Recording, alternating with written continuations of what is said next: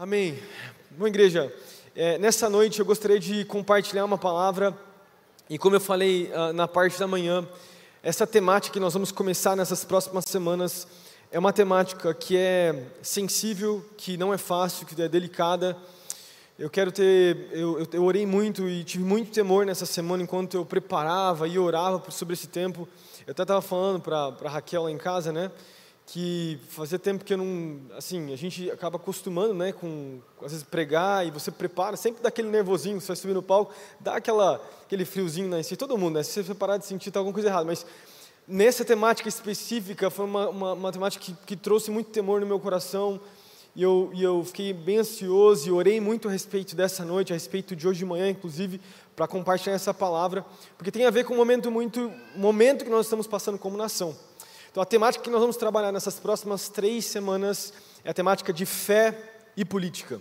Fé e política, como nós conversamos sobre isso, como nós mantemos o diálogo é, é, e como a gente vai, uh, como a gente consegue como cristãos nos posicionar, não ideologicamente falando, mas se posicionar com os princípios da palavra, através do Evangelho, com a lente do Evangelho, com o prisma o prisma do Evangelho. Então, a temática que nós vamos trabalhar, principalmente eh, agora de maneira específica, o subtema dessa noite vai ser sobre desconstrução, desconstrução de valores. E como eu falei, é, uma, é uma, algo sensível. Provavelmente aqui na igreja nós temos pessoas de, de vários, que, várias vertentes, que têm diferentes opiniões ideológicas e, enfim, sociais. Meu objetivo é a gente sempre, mais uma vez, olhar com o olhar de Cristo mesmo. Né, você sabe que meu pai, pastor Davi, sempre fala isso. Nós nunca chamamos um político para falar aqui no palco nada. A gente não apoia nenhum candidato, não apoia nenhum partido político. Nós cremos que uh, Jesus, né, quando ele se levantou, ele não veio para estabelecer um sistema político ou econômico. Ele veio para trazer, inclusive o contrário disso. Né, era esperado que ele trouxesse algum sistema eh, político ou econômico, mas ele veio aqui para estabelecer o reino de Deus. Né, isso, é, isso é o mais importante, né, e eu vou, eu vou frisar isso aqui nessa noite. Mas a, a gente vai trabalhar esse aspecto de ideológico, ideológico, né? O pastor Davi me encarregou, me desafiou a falar sobre ideologias, sobre a desconstrução que a gente tem visto na nossa sociedade, e eu quero ser o mais simples, prático e respeitoso uh, o possível. Amém? Amém? Amém. Bom, nesse momento político que nós estamos passando, estamos nos aproximando das eleições. Daqui a algumas semanas nós vamos ah, né, votar não só para presidente, mas para senado, para governador, né? Várias, eh, vamos ter as eleições de maneira geral. Nós, eu quero começar introduzindo a ideia aqui de que nós podemos cair em alguns extremos nesse momento tão politizado que nós estamos vivendo. A primeira visão política que eu posso ver que a gente pode caminhar de maneira errônea é cair num, numa ideia de, de ignorar o mundo que nós estamos vivendo e encarar a realidade de maneira muito pessimista. Eu trouxe bastante slide aqui para ficar mais fácil para a gente poder entender o que eu quero falar nessa, nessa noite.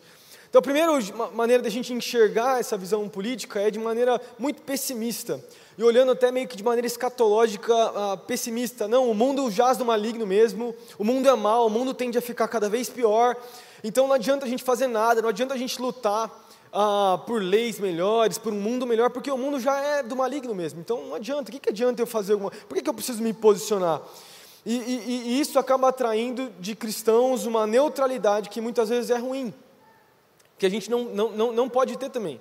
Além de cidadãos do céu, e eu acho que essa vai ser a temática talvez que meu pai vai trabalhar nas próximas semanas, nós também somos cidadãos, sim, terrenos. Nós, temos, nós precisamos exercer nossa civilidade, né, e a nossa cidadania é nosso direito como cristãos. Ainda mais pensando né, que no pressuposto da palavra democracia tem a, a, ideia de, da vontade da maioria. A vontade da maioria, nós temos a visão cristã no Brasil. Nós somos, em maioria, cristãos. Se somos cristãos, entendemos que precisa haver no Brasil uma influência cristã positiva. Não que nós vamos impor valores ou impor crenças cristãs sobre pessoas que não são cristãs, né? mas já tem esse entendimento lógico de que alguma coisa precisa acontecer. Porque, eh, no final, é verdade que o Evangelho, mais ou menos, Jesus não veio para estabelecer um sistema político ou econômico, mas, de alguma forma, os cristãos precisam sim se posicionar. Então, e o segundo ponto que nós temos, podemos ver também, que também é algo extremo, é a gente cair, a gente cair na ideia de que todas as soluções dos problemas sociais, né, é, é, problemas do mundo estão na resposta de um partido político ou de uma pessoa. E a gente tem a tendência, muitas vezes, de idolatrar partidos políticos, idolatrar ideologias, idolatrar pessoas, e é muito fácil para o ser humano, sabe, que o coração do homem é um coração pecaminoso, a gente vai falar sobre isso. O coração do homem é um coração que produz ídolos o tempo todo. Nós idolatramos coisas e pessoas. A gente sempre prega sobre isso, e relacionamentos. E na política não é diferente. A gente tem a tendência de olhar com o nosso prisma e, de alguma forma, idolatrar também pessoas. Isso também é o extremo, porque nós vemos que a nossa luta, de acordo com né, Efésios capítulo 6, versículo 12, a nossa luta não é contra a carne ou sangue. No final de tudo, a salvação vem em Jesus. O único lugar que foi perfeitamente perfeito, essa utopia que muitas vezes é pregada, se só vê no Éden, quando não tinha pecado, ou no céu, quando nós fomos né, levados por Jesus daqui nesse lugar. Mas a realidade é que esse mundo, ele, como a gente falou antes, ele já assim do maligno, nós temos influências positivas, e a, a, a nosso, nosso maior chamado como cristãos não é ah, gritar ideologias, é levantar a bandeira de Cristo. Porque no final a salvação vem por a exaltação do nome de Jesus. Isso precisa ficar claro para nós também. Nós não, caímos, nós não podemos cair em nenhum dos extremos e também nos enganar dessa forma. Tá bom? Então, entendendo isso e colocando isso como base, como firme fundamento para nós olharmos as questões de valores e princípios da nossa sociedade, eu queria falar então, conversar com vocês sobre desconstrução de valores. Desconstrução de valores. Eu acho que fica claro para você e para mim hoje, independente da sua visão ideológica, que você olha para não só a nação brasileira, mas você olha para o Ocidente principalmente, e você percebe uma degradação cada vez pior, a degradação moral, quero dizer. Você olha para as nossas músicas e você vê sexo o tempo todo. Você olha para os nossos filmes, você olha para as nossas séries, você pode olhar né, cinema e propagandas e e aplicativos novos que têm caído nas mãos dos nossos adolescentes e jovens, e você vê somente danças sexuais, muitas vezes, sensuais, com cunho sexual, e você percebe uma desconstrução exatamente disso, de valores. É, é assim, não é que o homem, é, o homem sempre foi depravado, desde a época de Paulo, desde a época de Jesus, sempre teve coisas erradas acontecendo na humanidade, mas parece que ultimamente, nos últimos anos, tem se sido intencional essa, essa relativização mesmo, essa visão errada de mundo e essa perspectiva muito uh, de, de desconstrução, como eu estou falando aqui hoje. E eu, eu queria então fomentar para nós hoje de que essa desconstrução moral, nós precisamos olhar também que nós como cristãos, nós temos uma fonte de moralidade. Queria começar estabelecendo isso. Nós como cristãos, nós temos uma fonte uh, de, de moralidade, né? Qual é a nossa fonte de moralidade? Eu queria uh, trabalhar aqui. Como cristãos, nós temos do, dois axiomas aí fundamentais. Primeiro, de que Deus existe. Segundo, de que Deus falou conosco. Deus fala conosco e Deus continua falando conosco. Esses dois pressupostos, eles, eles são nosso ponto de partida em termos de cosmovisão cristã. Por quê? Porque se, se temos esse entendimento de que Deus ele existe e de que Deus ele fala conosco, nós temos um lugar da onde nós tiramos a nossa objetividade em termos de vida. O que eu quero dizer com isso? Vou traduzir. Enquanto o mundo muitas vezes tem um entendimento, às vezes até errado de Deus, ou mesmo não crê em Deus, ou tem uma visão errada e acaba vivendo num lugar de subjetividade, tudo é subjetivo, nada é concreto, nós como cristãos, nós temos sim algo que é objetivo. Nós temos a palavra de Deus. As respostas que muitas vezes o mundo procura e, e, o mundo ele tende a, a, a, a, dialogar e tentar achar, não, vamos achar aquilo que é certo, aquilo que é errado. Não, não tem, não tem certo e errado. Nós temos sim um certo e errado. E o certo e errado vem, vem, da, palavra, vem da palavra de Deus. Então, deixa eu colocar aqui, antes de eu entrar na palavra de Deus, que eu vou fundamentar isso. Segundo né, a Bíblia, o homem foi criado à imagem de Deus. E parte dessa imagem faz de nós seres morais, moralmente responsáveis, agentes morais, com escolhas morais, que, são, que nós, então, como cristãos, somos capazes de distinguir aquilo que é certo e aquilo que é, que é errado, sendo agentes morais. E com base na, na própria Bíblia, nós vemos que, que a, a, esse conhecimento do certo e errado vem a partir de duas perspectivas, como eu falei antes: da revelação e da consciência. A revelação ela é autoexplicativa, é a Bíblia. Você olha para a Bíblia e aquilo que a Bíblia chama de pecado é pecado.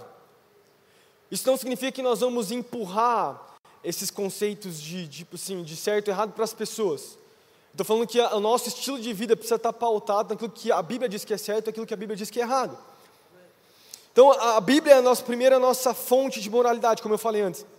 Mas existe uma outra fonte de moralidade que a própria Bíblia vai dizer que o ser humano e todos os seres humanos têm,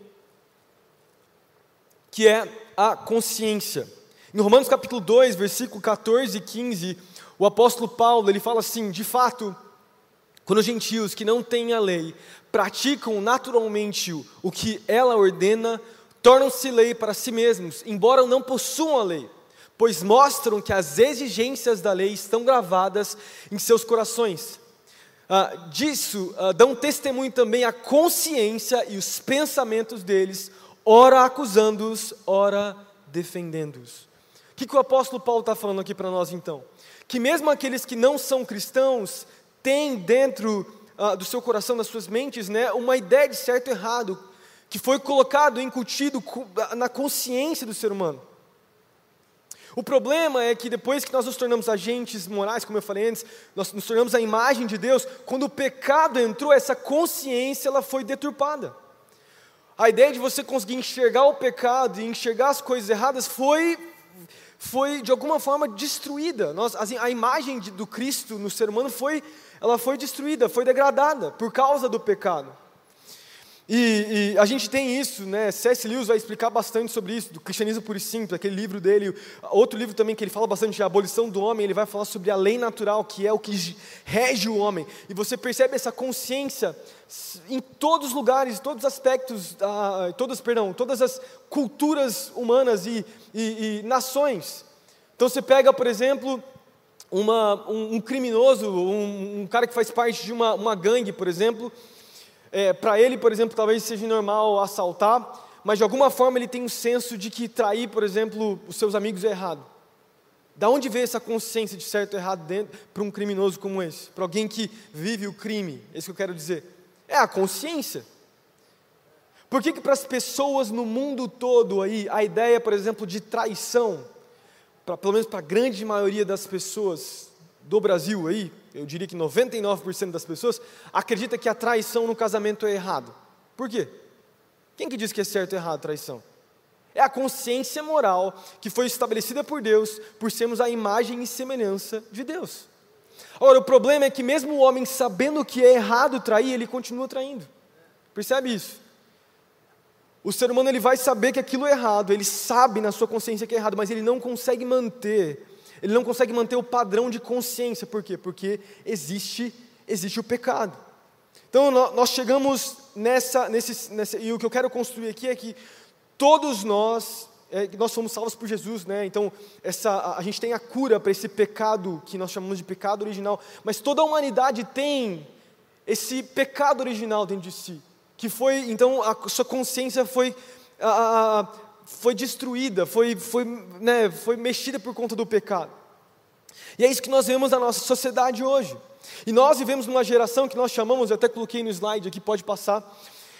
Nós chamamos de uma geração dos pós-modernos. No meio da, da academia tem algumas pessoas que acreditam nessa vertente do pós-modernismo aí, tem outros que não, que a gente ainda é o período moderno, enfim. Mas nós vivemos hoje uma geração chamada de, de pós-modernos. Tem um filósofo que chama Stephen Hitchens, que ele, ele vai dizer que os pós-modernos, eles, eles desconstroem principalmente esses três aspectos da, realidade do, da, da, da vida do homem, né? a verdade, a realidade, a moral e a razão. Esses são as, as, os quatro pilares principais que o homem ele, ele acaba se destruindo nesse período chamado de, de, de pós de pós-modernismo. Pós-modernismo também é o que o filósofo Bauman fala, né, no seu livro Modernidade Líquida, de que o, o ser humano ele se torna ele se torna muito flexível. Ele não sabe dizer o que é certo, ele não sabe dizer o que é errado, mas ele está tão distante de Deus, tão distante de Deus. E Bauman não era nem um cristão, mas ele está tão longe, tão enfiado nessa realidade flexível de que e, então tudo acaba se tornando líquido. Nada é palpável, tudo muda. E é o que nós vemos hoje. Agora, a pergunta, que é o que eu quero responder nessa noite, nessa, nessa temática de hoje, que é desconstrução de valores, como nós chegamos como sociedade nesse lugar, nesse, nesse momento tão ruim que nós estamos vivendo hoje? Como que a gente chegou nesse lugar? Como eu falei antes, o mundo sempre foi ruim, sempre teve imoralidade, sempre teve corrupção, mas como nós chegamos num momento tão ruim e que parece que cada vez mais, intencionalmente, existem ideologias e pessoas tentando destruir valores, que são, valores e princípios que são cristãos? Da onde a gente chegou? Eu queria conversar com vocês sobre, sobre isso. Eu não sou professor de história e nem professor de filosofia, eu sou formado em teologia, sou, formado em administração e fiz uma pós em ciências humanas com ênfase em sociologia, história e filosofia. Então eu tenho estudado um pouco mais a fundo essa, essa área, mas eu queria trazer um panorama histórico para nós do porquê hoje nós vivemos essas ideologias que muitas vezes nós vemos hoje. Eu queria então primeiro trazer a ideia de períodos históricos aqui. Nós temos na história, isso na academia, pelo menos quatro períodos que vêm depois da pré-história aí, uh, quatro, quatro períodos principais. É o período da história antiga, o período da história medieval, o período da história moderna e o que nós chamamos de período da história contemporânea. A igreja ela esteve presente nesses quatro períodos. Né? O período da história antiga, ela, ele começa com a morte de Jesus. É o que chamamos na história da igreja de igreja, igreja antiga. Né? E, e, esse momento da, da história antiga foi um período onde a igreja saiu da igreja primitiva, ela sofreu várias perseguições, inclusive foram ao todo dez, pelo menos dez imperadores que perseguiram a igreja ali, a igreja antiga, até que chega um cara, um imperador chamado Constantino, e ele é o primeiro a dar liberdade religiosa para os cristãos. Depois disso, seus filhos, né, ah, Constâncio, Teodósio, eles, eles estabelecem depois o cristianismo como a religião oficial do Estado, do Estado romano, e depois disso a igreja nunca mais, pelo, pelo menos no período aí de, de uh, uh, idade medieval, a igreja nunca mais deixa de se entrelaçar com o poder, o que é uma coisa que nós vemos que também é errada. Mas falando um pouco mais sobre isso, nesse período então, depois da história antiga, volta um pouquinho para mim, volta um pouquinho período da história antiga, ele é marcado na, na introdução para o período medieval, é quando Roma cai. É quando Roma cai, é, o, é, é a entrada desses povos bárbaros dentro, bárbaros dentro de Roma, e a, e a, mistura então desses vários povos, e nesse período, por falta de, um, de uma nação, a, a, desorganização em termos militares, ou mesmo de Roma ter caído, né? Roma se isola no Oriente, a igreja se levanta como não só um poder espiritual, mas um poder também uh, político e natural. E, e a igreja, por, mais uma vez, a gente poderia falar sobre coisas ruins que a igreja fez nesse período, tenho, a gente teria críticas aqui a fazer para a igreja, mas de alguma forma, por causa que a igreja ela foi dominante nesse período, a ideia de pecado, a ideia de certo e errado sempre teve presente no Ocidente. E eu falo de Ocidente porque é a nossa influência com o Brasil hoje. Né? Nós somos ocidentais, nós dizemos. A nossa influência vem disso. Então, durante nesse período na história que nós chamamos, volta para mim lá, que é a Idade Média, a igreja entrelaçada então com o Estado, é, é, exerceu de alguma forma sobre as pessoas um senso de certo e errado, até chegar no período que nós chamamos de Renascença. No período da Renascença, é a ideia de vol da volta aos, ao, ao, clássico, né? volta ao período antigo, volta ao período grego, sempre com o humanismo como pilar. Mas nós temos na Renascença o um fundamento, é, é a primeira vez que a igreja então toma uma, uma bordoada, a igreja perde o seu poder, e também teria coisas boas para dizer também, aspectos bons da Renascença, mas também teve aspectos ruins. Foi a primeira vez que a igreja começa, a, a, a, o mundo começa a questionar Deus. Daí surgem alguns, alguns filósofos importantes que eu quero citar aqui para nós, para a gente poder ter uma base uh, para depois das ideologias que nós vamos falar. Nós temos o primeiro, pode passar, Nicolau Maquiavel, que foi talvez o primeiro cientista político, e é dele a famosa frase, né, os fins justificam os meios. Mesmo que muitas pessoas dizem, historiadores dizem que essa frase não era propriamente dele, mas essa frase resume muito bem o que ele falava a respeito uh, de, uma, de um sistema político. E o que Maquiavel vai dizer pela primeira vez é que um monarca, alguém que está reinando, ele não precisa se submeter à lei de Deus, por exemplo. Ele não precisa se submeter à sua consciência. Ele precisa fazer o que ele precisa fazer. Se ele tiver que fazer algo, os fins vão justificar os meios que ele está fazendo. Então não importa. É, é, é a introdução, então, de valores que não importa, não tem certo ou errado. ainda assim se submetendo à igreja, ainda assim, né, Nicolás Maquiavel ele era ali, ah, é, ficava ali na, em Florença, né, na, na, Itália, ainda, a igreja ainda tinha uma certa, uma certa força. O próximo filósofo que eu trouxe aqui, teria um outro para falar, Descartes, que é, que é o início ali talvez do iluminismo, nós temos Thomas Hobbes, que foi um filósofo inglês, talvez pai do empirismo, né, e Thomas Hobbes, ele, na Revolução Inglesa, ele é o autor da famosa frase, tem vários livros, né, o Leviatã, outros livros. Ele é autor da famosa frase, né, o, o homem é o lobo do homem. E por que, que eu trouxe isso? Pastor, por que você está falando isso? Estou na aula de filosofia aqui, estou estudando para o vestibular, pastor, por que você está falando isso para mim? Porque ele é importante porque Thomas Hobbes, ainda mesmo como iluminista, na introdução do iluminismo, ele ainda tinha um senso de certo e errado. Quando Thomas Hobbes ele fala essa, essa frase, ele usa o conceito de que o homem ele é, ele, ele, é, ele é ruim, ele é mau, ele se destrói, ele é tão egoísta e ele precisa de um monarca que governe sobre ele. Por quê? Porque o homem é o lobo do próprio homem. O homem se destrói. Então Thomas Hobbes ele não definiu teologicamente de que o, o ser humano ele tinha um pecado original, que é aquele pecado de Adão e Eva. Ele não definiu teologicamente, mas filosoficamente a sua maneira de enxergar era de que o homem era ruim. O homem é ruim, ele precisa de alguém que domine sobre ele. Só que vai ver uma. A partir das próximas gerações iluministas ali, de filósofos iluministas, o que vai acontecer é que essa visão de pecado ela vai cada vez mais eh, não se sustentar.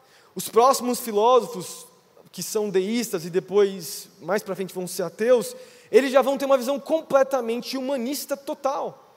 Os deístas são aqueles que viam Deus como alguém que colocou um relógio para funcionar e se ausentou e deixou o relógio lá. Quer dizer, até existe um Deus, mas o Deus não é um Deus pessoal, Deus não, não se envolve com a sua criação. O próximo filósofo que eu trouxe, eu poderia trazer outro, foi, o, foi Rousseau, que foi pai da Revolução Francesa. E Rousseau, é, é, né, ele tinha uma ideia também, um senso ali de, de liberdade, ele foi usado por muitos outros filósofos posteriores, mas é dele uma outra frase também muito famosa, que é: O homem nasce livre, mas por, por toda parte encontra-se acorrentado. E o que, que Rousseau queria dizer com isso? Rousseau vai falar, vai ser um dos primeiros filósofos a dizer que o homem não tem um pecado original, que na verdade o que corrompe o homem é a sociedade. O homem nasce bom, o homem, um homem nasce limpo, o homem nasce correto, o que a Bíblia diz a respeito do homem nascer em pecado é, é, não é verdade isso. O que acontece é que a sociedade corrompe o homem. Então, você percebe então uma mudança de mentalidade aí de um século de distância, quase, uma mudança completa de mentalidade, de que na verdade não tem a ideia de pecado. E se você for ver, Rousseau ele foi, ele foi um pai filosófico ali para muitos outros posteriores, né, outros depois dele. A própria Revolução Francesa, que muitas vezes é ensinada para nós que foi gloriosa, que foi importantíssima para vários ah, direitos constitucionais, eh, teve muitos aspectos muito mais negativos do que positivos. Né? Ah, lá ah, no dia 17 de julho de 1789, foi ecoado né, o grito é, dito, né, enquanto o último rei não for estrangulado com as entranhas do último padre, o homem jamais será livre. E você sabe que na história, milhares, se não milhões de pessoas foram mortos na Revolução Francesa, e principalmente cristãos, muitos cristãos. A Catedral de Paris foi colocada, foi estipulada então a Catedral da Razão. Tiraram os padres, mataram todo mundo, e lá se tornou um, um, um centro de culto à razão. O homem é o centro de tudo. Quer dizer, um conflito completo né, a ideia de liberdade, de igualdade, fraternidade, né, quando foi estipulado lá a, a, a, constituinte, tem todo, eu não vou entrar aqui de maneira profunda, mas você vê essa, essa luta contra não só a igreja, mas o senso de Deus ali. E eu não estou defendendo tá, a igreja de maneira geral, mas, mas a gente teria muitas críticas a fazer às monarquias, que estavam que, que, que naquele momento, monarquias absolutistas, a, a, a gente teria muitas críticas a fazer à própria igreja naquele momento, não só a igreja católica, mas a própria igreja protestante errou demais na história. Mas a, a, não é por isso que a gente não tem que aprender com aquilo que aconteceu no passado. E meu ponto é de como a, a degradação foi acontecendo. A visão de pecado foi cada vez mais sendo distorcida. Um próximo filósofo que foi contemporâneo à Revolução Francesa, e eu preciso citar ele aqui, é Marquês de Sade. Né? Esse filósofo francês também, ele tinha um, um, um senso de que o homem ele é mais puro no seu estado mais natural. O que quer dizer isso? O homem natural é um homem que vive por instinto. E quando ele fala isso, ele está falando principalmente sobre sexo, tá? Ele era é dele, né? É, é o masoquismo, todo aquele conceito errado de uma revolução sexual bebeu muito dele. Hum, é, Sade, nesse momento, todo mundo ah, ah, reprovava o que ele falava, porque era muito revolucionário aquilo que ele estava falando para o momento na história, mas ele, ele, ele, ele atacava o, sen, o senso de ideia de Deus ali, ele vai falar que não tinha, não tinha esse conceito de queda, de pecado original, não existe, de que o homem não nasce em pecado, o homem nasce, nasce muito puro, e de que a sociedade a religião tenta aprisionar ele nos seus sensos morais. Nos seus sensos morais. E ele vai falar também que se o homem quiser se envolver com qualquer mulher na rua, fizer qualquer coisa, ele tem que mesmo fazer isso. Para Sade, para perdão, ele não via, por exemplo, o estupro como algo errado, porque faz parte do instinto do homem. O homem precisa se libertar, e a mulher também. Então, o homem tem que dormir com quem ele quiser, a mulher tem que dormir com quem, com quem ela quiser. O homem precisa se envolver com quem ele quiser, porque, porque a sociedade fica privando ele dos seus desejos, dos seus instintos mais naturais. Olha isso. É, é, é, o, é o cúmulo de, do ataque ao centro, o senso de certo ou errado. Quer dizer, não existe pecado. E eu falo isso porque a maioria das ideologias bebem ainda de Sade, hoje. Muitos dessas ideologias que nós vemos hoje, elas pegam como firme fundamento o que esse cara falava. Uma das frases dele é: Não há, pois, um único homem que, em face das leis naturais, perdão, possa ter sobre uma mulher um direito único e pessoal. Quer dizer, ele está atacando a ideia de casamento. Eu estava lendo um livro que chama Política do Casamento, e ele vai falar sobre a história, da, a, história, a história da pornografia, perdão, a política da pornografia. Ele fala sobre a história da pornografia no mundo, e ele fala muito, ele fundamenta muito bem o que Sade fala, né? Ele vai falando, e ele trouxe várias citações, inclusive peguei desse livro. Mas se percebe um ataque ao senso de certo e errado. O próximo, o outro filósofo, talvez político a gente poderia colocar aqui, e eu não estou aqui para, mais uma vez, talvez existem pessoas aqui que vão ficar sensíveis àquilo que eu estou falando, por citar Karl Marx aqui, né, por aspectos ideológicos. Eu só estou pegando citações, né, eu não estou colocando palavras na boca de ninguém.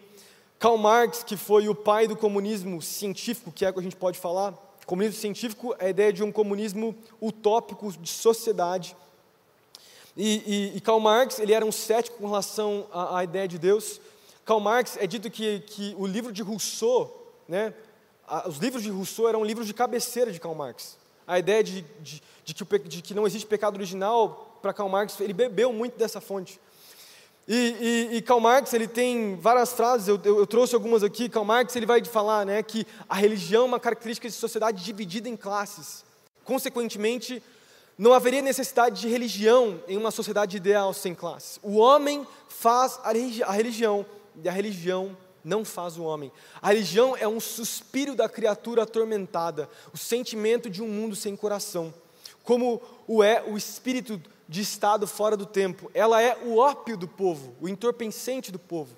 E ele fala no final também, no manifesto, né, desejo vingar-me daquele que governa lá em cima.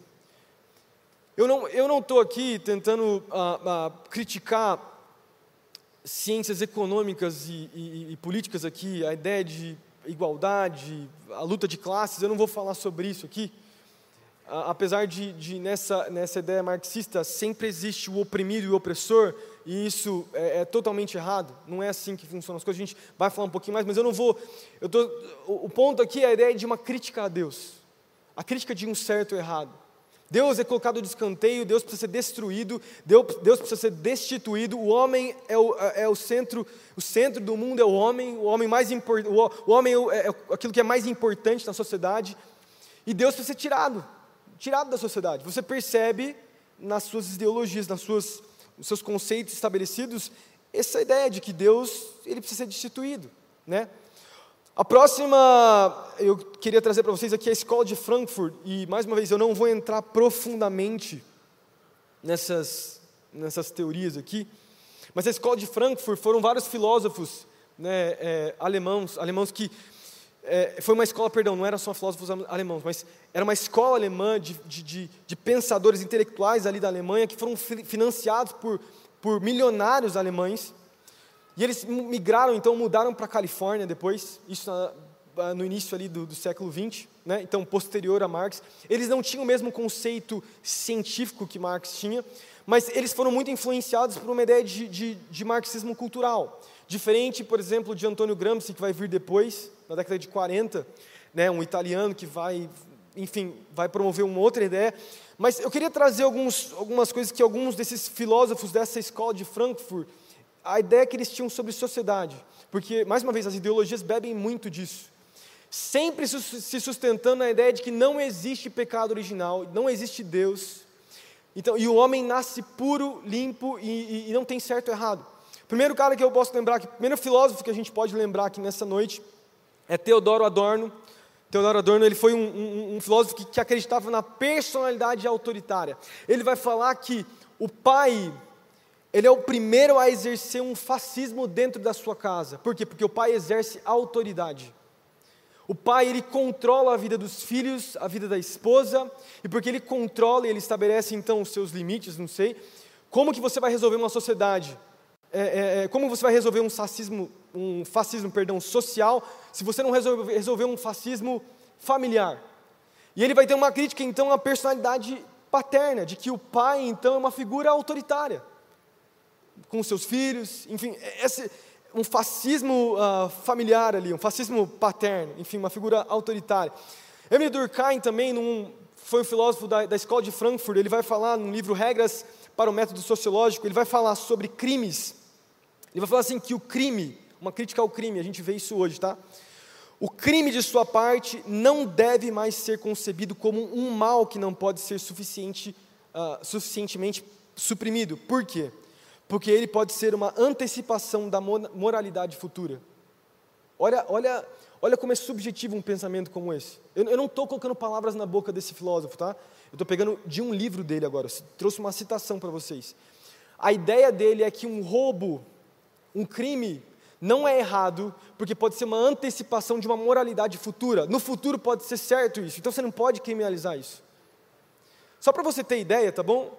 É, eu, tenho primo, eu tenho um primo, por exemplo, que mora no, nos Estados Unidos, ele é pastor lá na Califórnia, e uma das leis que foi aprovadas no estado da Califórnia é de que roubos até 950 dólares não, não exigem prisão. Não, você não pode prender, você não pode chamar polícia por, em, em, roubos de casa de, de até 900 e, 950 dólares, né? acho que era isso. E tem até um Instagram de um, de um jovem que mora na cidade de, São Francisco, que filma vários casos.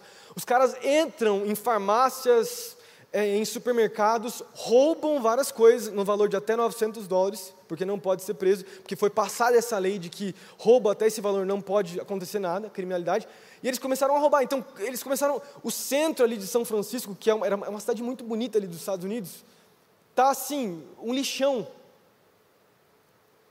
por causa de ideologias como essa aqui de que o crime não é certo. Você percebe, mais uma vez, o senso de certo errado. Quando você não tem um senso de certo errado, quando você não tem uma fonte de moralidade, que é a própria palavra de Deus para nós que somos cristãos, não tem certo errado. É tudo questão de opinião. É tudo subjetivo, é tudo líquido, é tudo. Você não consegue ver o que é certo e errado. E a, até em termos apologéticos, você vai perceber que regimes totalitários se tornam até questão de opinião. Até o que Hitler fez é, foi opinião de Hitler, não foi errado. Porque para Hitler matar não é errado. Porque não tem moralidade, não tem certo ou errado. E, inclusive, esse vai ser o pensamento de, de um outro filósofo chamado uh, Foucault que participou no final ali da escola de, de Frankfurt, é, Foucault ele vai falar sobre o relativismo moral, ele fala sobre verdade absoluta também, mas Foucault vai focar muito sobre um relativismo moral, de que uma, as consequências naturais de uma relativização da moral é de que no final não existe moral. É o que Nietzsche vai falar antes dele. Sartre vai falar também, de que não existe moral, não existe certo ou errado. É a transvalorização, a trans a valorização da moral, né? É, a moral foi substituída. O que é certo para você é certo para você. O que é errado para você é errado para você. Não existe pecado. Não existe erro. E, e, o que Foucault vai falar também é que isso se aplica a gênero. A, a, ideia de, da sexualidade do homem. Você não pode identificar o gênero masculino e gênero feminino, por quê? Porque não existe certo ou errado. Tudo é subjetivo. Não, é, não tem como a gente dizer o que é certo e errado. Eu não sei se você consegue ver é, algum reflexo desse tipo de pensamento na nossa sociedade hoje. Não sei se você consegue ver nas nossas canções, nas nossas músicas, né, nos nossos filmes. É tudo subjetivo. Esses dias atrás, uma cantora muito famosa nos Estados Unidos, ela se identificou com um pronome, ficou dois anos com esse pronome e agora recentemente resolveu mudar o pronome cham... do nome dela. Agora ela, ela tinha um outro pronome, ela voltou a ser chamada por ela, não sei, é, é uma menina, né? Uma jovem. Quer dizer, é, tudo muda, nada permanece, nada se sustenta. Aí você olha para a nossa sociedade, não sei se você já viu isso, casamentos entre seres humanos e cachorros, árvores, bicicleta, coisas absurdas, bestialidades assim, que são inimagináveis, que você fala, meu, não tem como a, a pessoa ir até nesse nível. E eu não estou nem, não nem falando sobre homossexualidade aqui, eu estou falando de um nível absurdo aqui de, de, de, subjetividade. O homem passa, e a gente já vai trabalhar, porque ah, nós, como cristãos, não estamos aqui para suplantar ou, ou, for, ou forçar uma moralidade sobre as pessoas, não é isso. Não é isso que a gente quer falar, eu estou falando só dos reflexos de uma sociedade que vive com base na subjetividade, dos reflexos de uma sociedade que, como sua fundamentação, como sua base, é, é, é o relativismo moral. Outro cara foi Herbert, Herbert Marcuse. Herbert Marcuse bebeu de, de, de Marquês Sade, lá que eu falei para vocês antes. E ele, ele, diferente de Marx, que via na, na sua revolução, a revolução sexual como algo ruim, ele descartava os, os doentes sexuais. Marcuse vai falar, vai falar assim: não, vamos aderir à revolução sexual ao nosso movimento. A revolução sexual também tem a ver com oprimidos e opressores. E ele também vai trazer o conceito de que, de que o, o pecado e o mal não estão no homem, mas no meio das instituições e no meio das vestimentas. Ele falava assim: remova as roupas é, e destrua as instituições, e o homem então será liberto e degenerado. E você percebe que todos esses, esses filósofos que eu estou trazendo aqui, tá? A gente é, é, tem muita, muitos desses filósofos é ensinado tanto na faculdade quanto na escola é, na, no ensino médio ensinado sobre muitos desses filósofos. É, meu objetivo é só para mostrar de, dos reflexos da nossa sociedade. Nós vivemos num tempo que as ideologias bebem muito dessas fontes filosóficas. E daí eu queria trazer então as ideologias que nós vemos hoje. E, e foi me desafiado, meu, meu pai, pastor Davi, pediu para mim falar sobre ideologias. Eu quero falar sobre, sobre primeiro, a questão do, do aborto. Aborto, talvez você poderia falar para mim, ah, pastor, não é uma ideologia, mas ela choca, se choca com uma ideologia e ela se tornou uma causa ideológica para muitos partidos e pessoas. E, e, assim, eu quero deixar muito claro que para nós, como igreja, o aborto é errado. Biblicamente falando, com as lentes do Evangelho, aborto é errado, não é questão de saúde pública. E eu queria trazer para vocês o porquê que o aborto, que bebe dessa ideia de que não existe certo e errado, tá? Porque a, a gente enxerga o, o, o, bebê lá dentro da, do, né, do ventre da mãe como um bebê mesmo, como uma pessoa, não como um objeto qualquer ou como um, animal qualquer. A ideia de certo ou errado, ela começa mais uma vez a se tornar tão subjetivo que está tudo certo você matar ou qualquer coisa que seja dentro da barriga da mãe. E não é isso que nós vemos. Eu quero falar isso para nós, trazer para nós aqui como igreja, do porquê biblicamente a, a ideologia do aborto ela é, ela é errada. Eu trouxe alguns pontos aqui. Primeiro, por que, que o aborto é errado? Porque cada vida humana foi criada por Deus unicamente e intencionalmente. Salmo 139, versículo 13 e 14, fala assim: salmista, né? Tu criaste o íntimo do meu ser e me teceste no ventre da minha mãe, né? Eu te louvo porque me fizeste de modo especial e admirável. Tuas obras são maravilhosas, disso tenho plena certeza. Bom, o salmista Davi falando a respeito aí de como Deus tinha criado tecido aí, então no ventre da mãe. Então a vida humana ela é criada unicamente intencionalmente. O bebê ali dentro, ele é um bebê. É meio lógico eu falar isso, mas vou falar isso aqui nessa, nessa, nessa noite. O serzinho dentro da barriga de uma mãe não é um ser qualquer ele tem o próprio DNA, ele tem o próprio código genético, ele tem, ele, ele tem estímulos dependendo da voz que a mãe, a conversa que a mãe tem com, com o bebê. Como a gente pode ver a, a própria ideia de aborto, uma ideologia como um aborto, como questão de saúde pública, se nós, se nós temos o entendimento de que todos os seres humanos, inclusive os bebês dentro da barriga das, das, das mamães, não são seres humanos.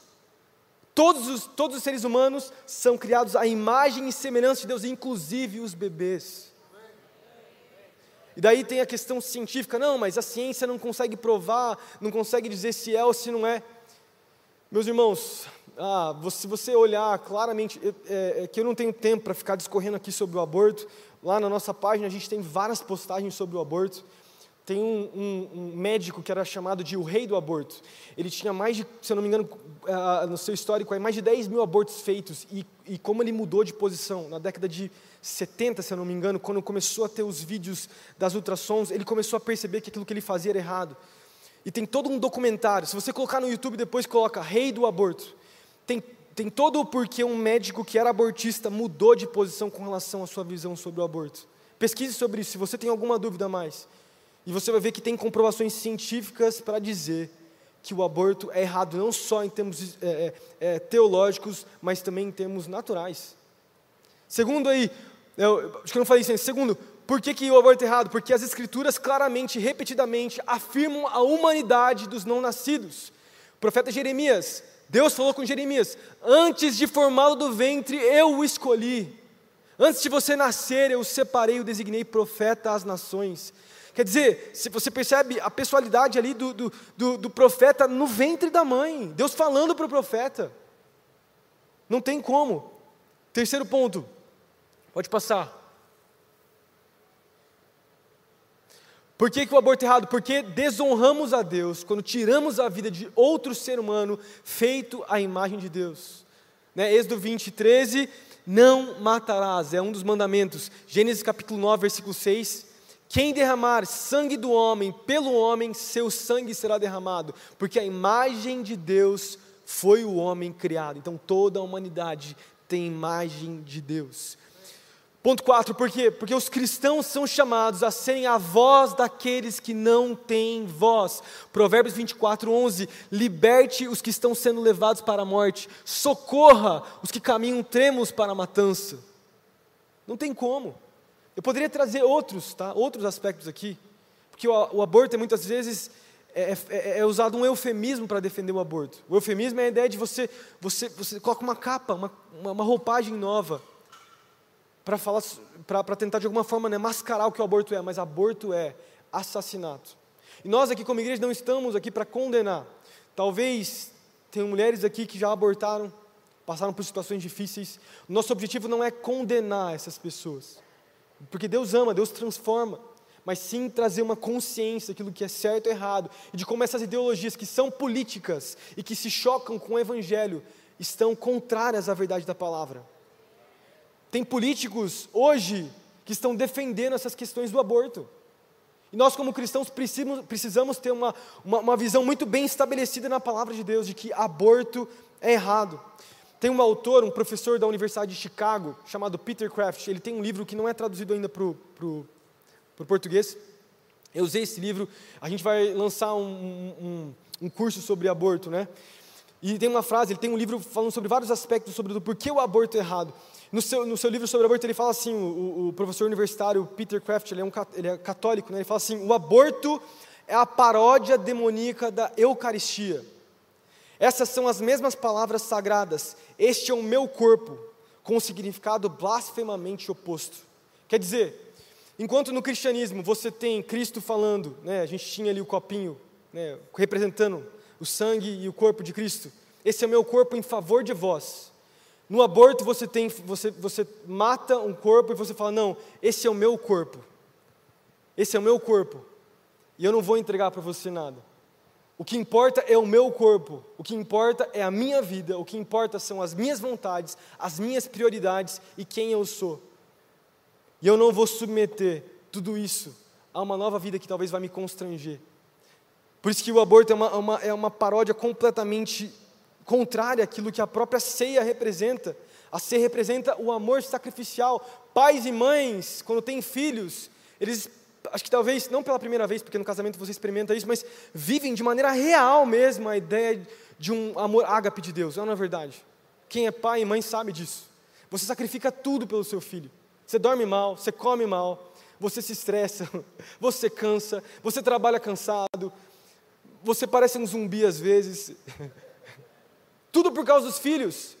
Agora, quando o humanismo, quando o homem centralizado é colocado como centro de tudo, como, quando as minhas vontades, as minhas prioridades são tudo, essas coisas secundárias, elas são se eu quiser eu faço, se eu quiser eu vivo. E é por isso que o aborto tem sido colocado. Eu não vou nem ter tempo de falar, historicamente falando, quando que o aborto surgiu na nossa sociedade. E por que, que o aborto surgiu? A gente percebe que o aborto foi muito fomentado no período da Revolução Sexual, em 1960, quando uh, a Revolução Sexual promovia a ideia de uma liberdade sexual para ser vivido o sexo de qualquer maneira, e o aborto foi colocado, né, tanto pílulas abortivas quanto o próprio aborto foi colocado, uma das pautas para as pessoas viverem a ideia de liberdade sexual, uma irresponsabilidade sexual. A próxima ideologia que eu queria trazer para nós aqui é, é, é, o, é o feminismo. Eu não vou ter tempo de também discutir, se você quiser saber mais, você pode pesquisar depois na nossa página, a gente fala bastante sobre isso. Mas você perceber que o feminismo, como qualquer outra ideologia, ela tenta resolver um problema, a questão do machismo, de questões de, de diferenças entre mulheres e homens, de maneira totalmente errada. A, a, a, até trouxe aqui Simone é, de Beauvoir, né, que foi uma das, uma das escritoras ali, de, se eu não me engano, da segunda onda do feminismo, ela escreve assim: ninguém nasce mulher, torna-se mulher. Mais uma vez, não existe conceito de pecado original. O que acontece é que a sociedade, então, ela transforma isso. E se tornou tão subjetivo que a mulher ela se torna, ela não é. Então, a gente tem a ideia de uma desconstrução do gênero feminino. Das, as feministas, então, elas desconstroem a ideia de gênero, trazendo uma confusão, uma confusão de gênero. Uma ideia de opressor e oprimido. E, meus irmãos, eu não estou falando aqui que a, a mulher não deve ter os mesmos direitos dos homens. Isso, a gente não precisa de pautas ideológicas para defender as mulheres nessa casa mesmo. Ou defender a, a, e ser contra o racismo, ser contra né, é, tantas outras coisas sociais.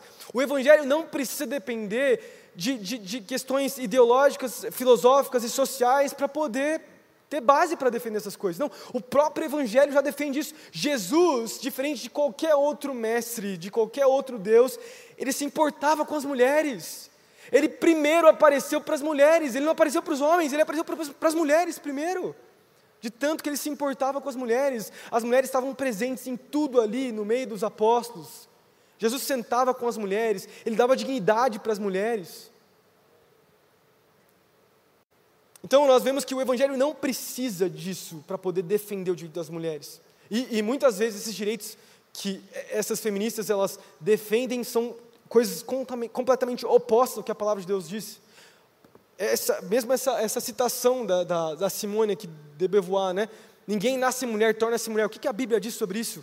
A Bíblia diz que Deus criou o homem e a mulher com papéis distintos para se complementarem.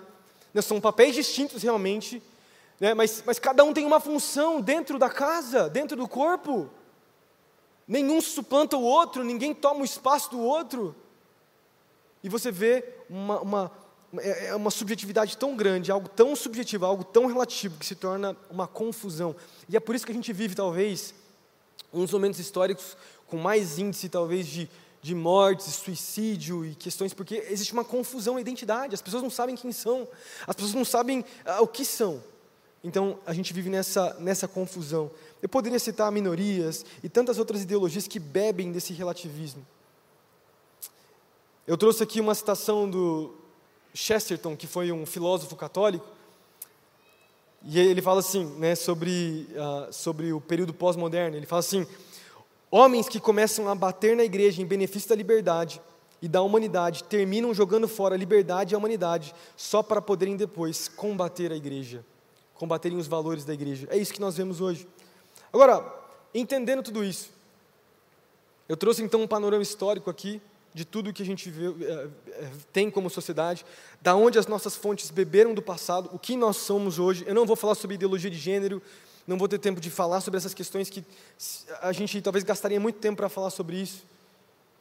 De, de, de, questões ideológicas com relação a, a, a não ter mais gênero, choca com essa ideia de feminismo, mas eu queria colocar o que nós precisamos saber como igreja, nesse período político que nós estamos vivendo, tão polarizado, o que eu e você nós precisamos saber com toda essa desconstrução moral, ideológica, social, se infiltrando para tentar deturpar a nossa sociedade. O que, que a gente precisa saber? Eu queria trazer quatro pontos nessa noite, daí eu vou finalizar, do que nós, como cristãos, precisamos saber. Primeiro, primeiro ponto, a salvação vem de Jesus e não de outras ideologias políticos-sociais ou político-partidárias, se é que eu posso colocar. Deixa eu falar algo aqui. Assim como o feminismo, o movimento feminista, movimento talvez de várias ideologias que nós vemos aí, cunhos políticos, tentam resolver problemas sociais de maneiras erradas, se colocando né, como salvadores, eu vejo assim que todas as ideologias políticas e econômicas muitas vezes se tornam ídolos na vida das pessoas. Nós temos a tendência, como eu falei no início, de idolatrar partidos políticos e pessoas, achando que de alguma forma a salvação vai vir deles. Deixa eu te falar, meu irmão, minha irmã, a gente precisa lutar contra essa desconstrução dos valores. Mas no final, quem salva é Jesus. Se você mudar uma, uma, uma questão externa de uma, de uma pessoa, um problema externo de uma pessoa, ela vai pecar em outra área. Porque no final, a ferida que é o pecado do homem não vai estar sendo resolvido. E é por isso que o Evangelho é tão diferente de qualquer outra questão filosófica. O Evangelho vem para mudar a essência do homem. O Evangelho é ontológico, ele, ele muda o mais profundo do ser do homem. Ele não muda só a maneira externa, ele não muda, muda só a maneira de você pensar, de você falar, de você agir. Ele muda o coração, porque depois que o coração é transformado, todas as outras áreas da sociedade são mudadas. A gente, independente de quem, nós, quem for levantado para ser o próximo presidente da nossa nação, e a gente precisa levantar políticos que, que sejam contra todas essas questões que eu falei antes aqui, né, essas questões morais, não vai resolver o problema do, do, do, nosso Brasil. Quem vai resolver o problema do nosso Brasil é Jesus. É a igreja se posicionando, é a igreja pregando o Evangelho. Eu acho que isso precisa ficar claro para nós também. Porque a nossa, a nossa tendência é idolatrar pessoas, é idolatrar partidos, e não é isso, meus irmãos. Nós não podemos fazer isso. Nós não podemos fazer isso. É só você olhar até para a Bíblia. A própria Bíblia, quando você olha para o povo de Israel, que tinha uma teocracia, tinha uma monarquia, mas Deus reinava junto vivia com corrupção, com erro, por quê? Porque tinha pecado, porque tinha erro, é porque tinha, tinham coisas erradas. O único lugar, como eu falei antes, correto foi, foi o céu, porque nós precisamos de Jesus. 1 João capítulo 5, versículo 12: Quem tem o Filho tem a vida, quem não tem o Filho de Deus não tem a vida, não tem a vida de Deus. Então a mudança vem a partir de Jesus nós precisamos entender. Ao mesmo, eu, e o meu segundo ponto vai ser sobre a nossa influência na sociedade de maneira política. Mas nós precisamos entender que, como igreja, o nosso principal, nossa principal função é a pregação do Evangelho, é a mudança das pessoas através do nome de Jesus sendo exaltado. Amém? O próximo ponto que eu vejo que, os cristãos, que os cristãos precisam saber é que os valores cristãos podem e devem influenciar o mundo. Agora, não é só porque nós somos salvos por Jesus que nós não vamos, nós não vamos influenciar as pessoas lá fora. Como eu falei antes, a nossa tendência é achar que, ah, não, então política e, e, e, igreja não se mistura, política e cristianismo não se mistura, vamos nos isolar, vamos aqui nos manter. Meus, meus, meus amados, vou falar igual meu pai aqui, né? eu não uso essa expressão. Meus irmãos, meu pai mesmo, eu fui para Honduras e eu vi uma igreja sendo. Ah, eu estava com meu irmão lá, falando sobre os problemas de uma ditadura meu pai foi para, não foi, foi para Colômbia, não, foi para Cuba. E ele falou de como os pastores se arrependiam de não ter se posicionado em momentos cruciais na história de Cuba. Eles não se posicionaram e no final um regime totalitário tomou o controle. Eles não têm mais. Eles não podem pregar qualquer coisa. Tantos regimes totalitários que são extremos, sim. Falo de uma China, né, onde a igreja é perseguida até hoje. Nesse exato momento tem cristãos sendo perseguidos na China. Nesse exato momento, tem cristãos sendo perseguidos no Oriente Médio. Nós precisamos sim nos posicionar. Se nós queremos um futuro melhor para os nossos filhos, nós precisamos entender que os valores cristãos, eles precisam influenciar sim a nação brasileira. Então, o segundo ponto é esse: os valores cristãos podem e devem influenciar o mundo. O, a outra ideia é que muitas vezes nós somos acusados, eu já escutei isso, é de que os, aqueles que não são cristãos muitas vezes falam para nós: ah, vocês estão tentando enfiar a goela abaixo a religião de vocês sobre nós. tentando obrigar a gente a viver isso. E, e, e, quando a gente vai abordar essa questão, você sabe que isso não é verdade, a não ser que seja um cristão extremo, ou mesmo, mais uma vez, como eu falei antes, quando nós olhamos para a história da igreja, nós vemos erros da igreja, onde a igreja perseguiu aqueles que não eram cristãos, só que você não vê base bíblica para isso acontecer. O princípio bíblico de escolha e livre-arbítrio está presente na Bíblia. A pessoa precisa escolher viver de, de acordo com a palavra de Deus. Ela não pode ser forçada a viver os princípios cristãos. Deus não força nada. Então, você percebe que até a ideia de liberdade religiosa vem de uma base cristã, porque você não é obrigado a viver nada do que a Bíblia fala. Você é livre. Até nós que somos cristãos também somos livres, por isso que nós pecamos. Senão nós seríamos robôs obedecendo a Deus de maneira obrigatória, mas nós não somos. Deus nos deu liberdade. O próprio conceito, até coloquei aqui, o próprio conceito de juízo final, de prestação de contas. O cristianismo deixa muito claro isso, que nós somos livres para decidir. Nós não somos obrigados a nada. Agora, Alguns tentam dizer também de que é errado você legislar moralidade.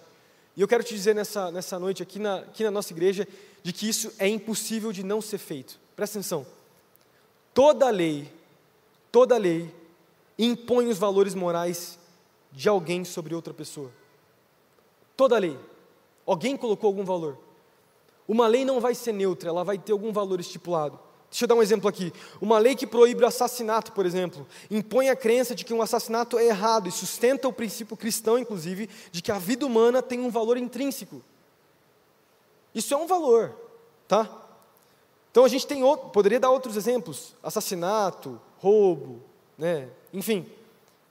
Os cristãos então não querem impor os seus valores, mas reconhecem que na sociedade os valores de alguém devem reinar e ser supremos. A questão é: quais valores vão predominar? Quais valores vão predominar no nosso Brasil? Se não forem os nossos valores, os valores de outra pessoa vai predominar. E se a gente for, mais uma vez, que a gente for sair do pressuposto de que nós estamos numa democracia, e a democracia pressupõe a vontade da maioria, e a maioria no Brasil é cristã, por que não lutar por princípios cristãos? Por que não lutar e colocar pessoas e políticos que são contra aborto, contra a ideologia de gênero, contra questões que a Bíblia claramente é contra. E eu não estou nem falando sobre questões econômicas aqui, Estado inchado, Estado pequeno. A gente poderia até ter base para a Bíblia, base bíblica para lados, enfim, mas, meus irmãos, a gente precisa ser contra essas, essas questões que são cruciais, que a palavra de Deus diz que é. A palavra de Deus diz que, que é errado essas coisas. Não existe um sistema de valores neutros. Não existe. Portanto, os cristãos trabalham para promover seus valores na crença sincera de que um mundo de convicções concorrentes, num mundo de convicções concorrentes, os valores cristãos melhor promovem o bem-estar geral e preservam a tranquilidade doméstica. Os cristãos não querem impor os seus valores, mas vem a, vem a necessidade de uma autoridade superior. Mais uma vez, se nós não temos a Bíblia como fonte de certo e errado, se nós não temos a Bíblia como fonte de moralidade, o que, que vai dizer para nós o que é certo e errado? Vai ser o governo? Se o governo pode dizer para nós aquilo que é certo e errado, significa que o governo pode te perseguir. Biblicamente falando, tá, com uma visão bíblica, uma visão do prisma do Evangelho, o que a Bíblia vai falar é que o governo ele, ele não impõe direitos, ele reconhece direitos já estipulados pela palavra de Deus. O que a Bíblia vai falar é que a, o governo foi colocado por Deus para fazer justiça. Romanos capítulo 13. Justiça. O que, que significa isso? Ele reconhece os direitos já estipulados por Deus. Ele reconhece e protege direito, os direitos. Ele não coloca direitos. Porque se o governo tem o poder de, de dizer o que é direito e o que não é, isso significa que ele pode, ele pode não só governar, mas ele pode dizer que, por exemplo, como eu falei antes, o aborto é certo. E para nós, como cristãos, não é. Ou não só isso, ele pode dizer, como governo, que uma.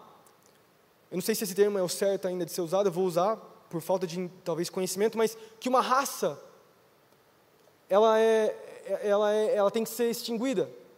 Vamos pensar no regime totalitário de, de nazismo. Para os nazistas, para Hitler, os judeus precisavam ser exterminados. Era questão de opinião do governo. Quem que poderia falar para o governo nazista de que aquilo era errado? Se a Bíblia não for a nossa fonte de moralidade para dizer aquilo que é certo e errado, se o governo tiver esse direito de dizer aquilo que é certo e errado, isso vai se tornar uma questão de opinião. E no final nós, nós podemos sim ser perseguidos. Nós podemos ver coisas horríveis como aconteceu no passado. E aqui eu tenho alguns exemplos. Dietrich uh, Bonhoeffer, aqui, né, o Bonhoeffer, foi um teólogo alemão que escreveu aquele livro discipulado, uh, sobre discipulado, e ele fala muito sobre graça barata. Foi um teólogo que lutou contra Hitler na Alemanha nazista. Ele se recusou de sair da Alemanha, ele foi perseguido e ele tramou um assassinato contra Hitler, e se eu não me engano, ele foi morto nessa, nesse, nessa luta contra Hitler. Ele foi, ele foi martirizado. Ele escondeu os judeus, ele lutou contra aquilo que o nazismo estava promovendo na Alemanha, ele foi totalmente contrário àquele regime totalitário, porque ele entendia que os direitos tinham a ver com uma outra fonte, que era a fonte eterna, que era a fonte, a Bíblia. Então o governo ele não cria, não estipula direitos, ele protege os direitos. Então a gente precisa lembrar disso. Então, meu segundo ponto para nós nessa, nessa noite com o que nós cristãos precisamos saber como igreja, que os valores cristãos podem e devem influenciar o mundo. Terceiro ponto. Terceiro ponto, o que nós cristãos precisamos então saber como igreja, né, que terceiro, a influência cristã precisa acontecer na política, mas também na sociedade. Deixa eu falar para você, na sociedade.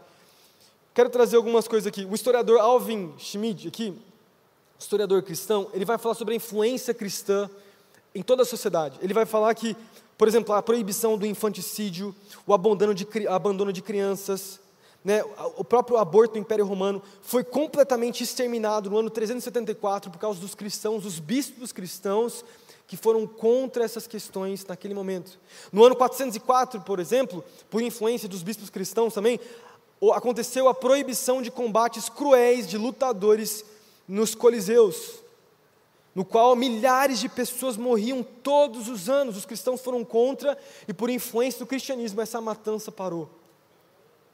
Eu falaria sobre questões mais atuais. No século XVI, as escolas e hospitais construídos por, por protestantes na própria Alemanha, por influência da reforma protestante, o, próprio William uh, Wilberforce, né, um cristão comprometido com as escrituras, se esforçou no ano 1840 para lutar contra né, o aborto, perdão, contra ah, os escravos na Inglaterra, na Inglaterra, abolir os escravos, a escravatura na Inglaterra e em todo o Império, Império Britânico.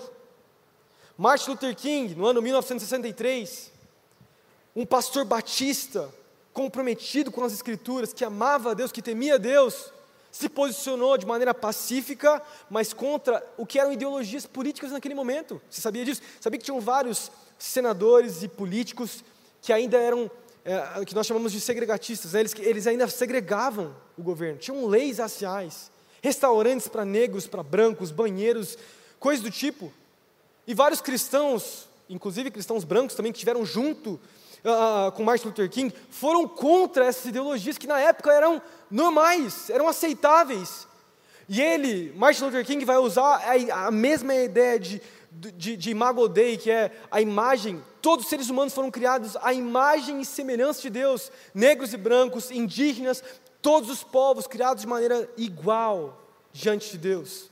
Ele se posicionou. Ele se posicionou.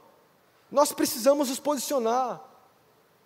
Mateus capítulo 5, versículo 16: Assim brilhe a luz de vocês diante dos homens, para que vejam as suas boas obras e glorifiquem o Pai de vocês que está nos céus. O Brasil está cada vez mais se tornando um país protestante. O que, que vai acontecer de mudança na nossa nação?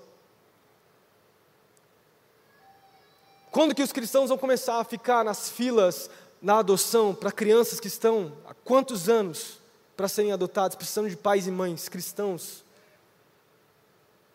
Quando que as questões também de justiça social, que muitas vezes a, a, igreja, a igreja faz muito, nós temos o Instituto Ina Brasil aqui, nós temos várias questões aqui que nós como igreja nós nos posicionamos, mas quando que nós vamos, vamos nos envolver nesses projetos? Quando que a igreja vai se levantar e nós vamos ver mudança? Porque o que, que adianta nós temos maioria cristã, protestante, se não existe mudança na nossa nação, continua a mesma corrupção, imoralidade e destruição. Se torna algo contraditório. Em vez de lutarmos por uma moralidade correta, um, os valores cristãos, nós vomitamos moralismo diante das pessoas. Nós vomitamos certo e errado, mas nós não vivemos de acordo com aquilo que nós falamos. E eu quero te incentivar nessa noite, meu irmão, minha irmã, nós precisamos entender de que a nossa realidade, a gente lutando até nessas questões políticas, nós precisamos ser sal e luz dessa terra. Nós precisamos mudar também, olhar para as pessoas com compaixão. E até essas questões, às vezes, que são sociais, como eu falei antes, a igreja precisa se envolver nisso. Nós precisamos nos levantar como luz na nossa nação. Que a, que a gente não lute simplesmente né, por, por, mudanças sociais, políticas, perdão, mas também por mudanças diárias e práticas na nossa vida. Em nome de Jesus. E por último, para mim finalizar, eu quero chamar os músicos para subirem aqui, para a gente poder finalizar. Ah, eu acabei esquecendo de citar, filósofo, mais uma vez, G.K. Chesterton, ele fala, né? Cada época é salva por um pequeno punhado de homens que têm a coragem de não serem atuais. Que possamos ser pessoas do reino de Deus que têm uma mentalidade eterna. Em nome de Jesus. E por último, não importa o que aconteça à igreja, o reino de Deus será estabelecido e Jesus vencerá. Deixa eu. Pode dar uma salva de palmas a Jesus.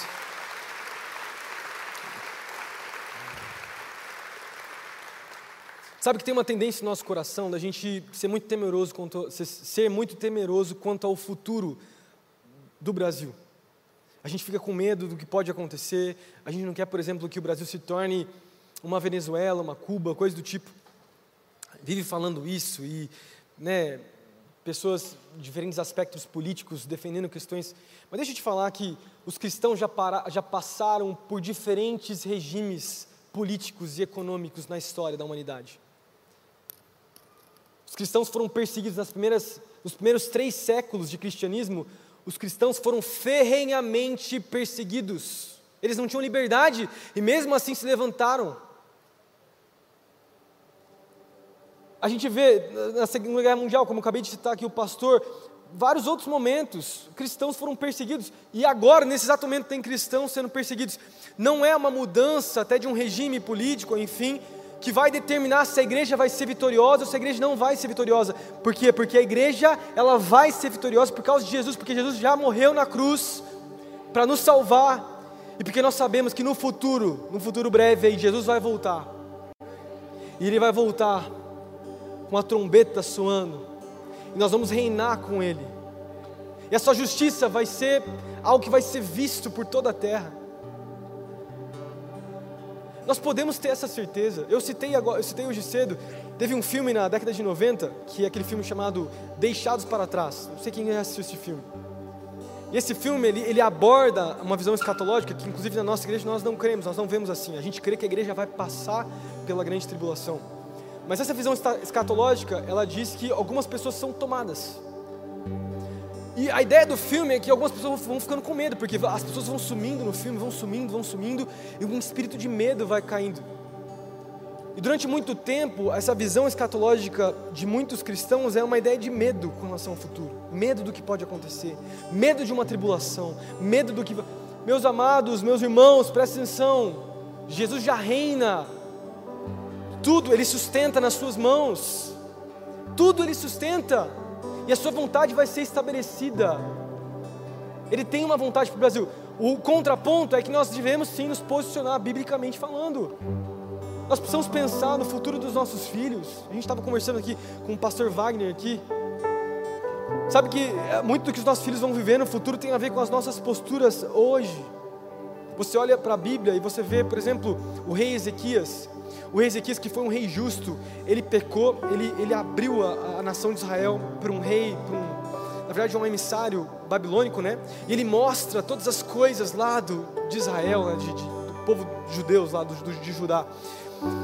E daí o profeta chega para ele e fala assim: Ó, porque você fez isso, porque você mostrou, tudo que você mostrou um dia vai ser desse povo que você mostrou, que são os babilônios. Só que não vai acontecer na sua geração, porque porque você é um homem justo. E a Bíblia diz que Ezequias ficou tranquilo, ele falou: ah, ainda bem que na minha geração não vai acontecer.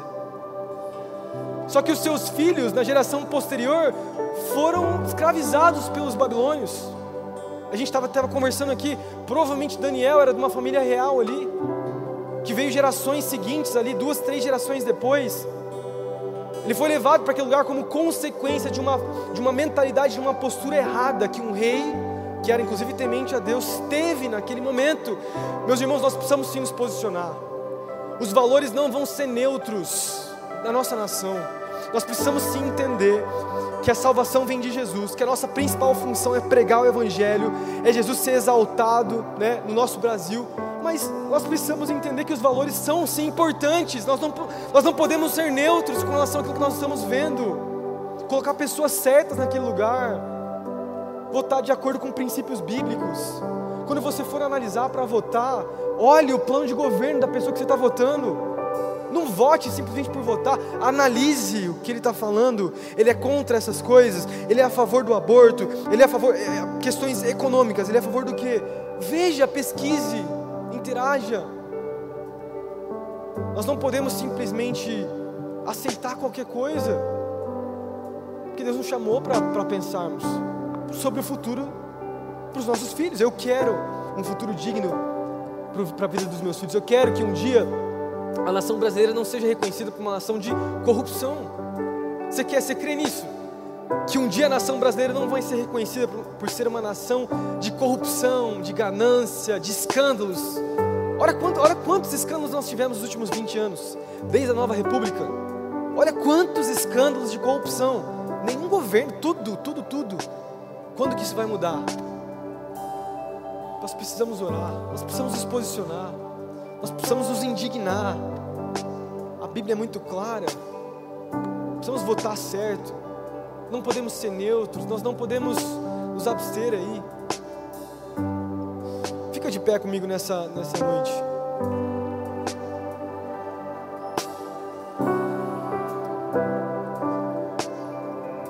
Eu creio nisso de todo o meu coração. Eu queria convidar você, nós temos mais, eu sei que eu passei do horário. Eu até falei mais do que eu falei na parte da manhã, mas eu queria orar pela, pelo nosso Brasil. Nós estamos nos aproximando né, das eleições. Eu creio que Deus tem a pessoa certa para o nosso Brasil. E a gente não precisa ser temeroso quanto ao futuro. Eu creio. Você crê que Deus tem o melhor para a nossa nação?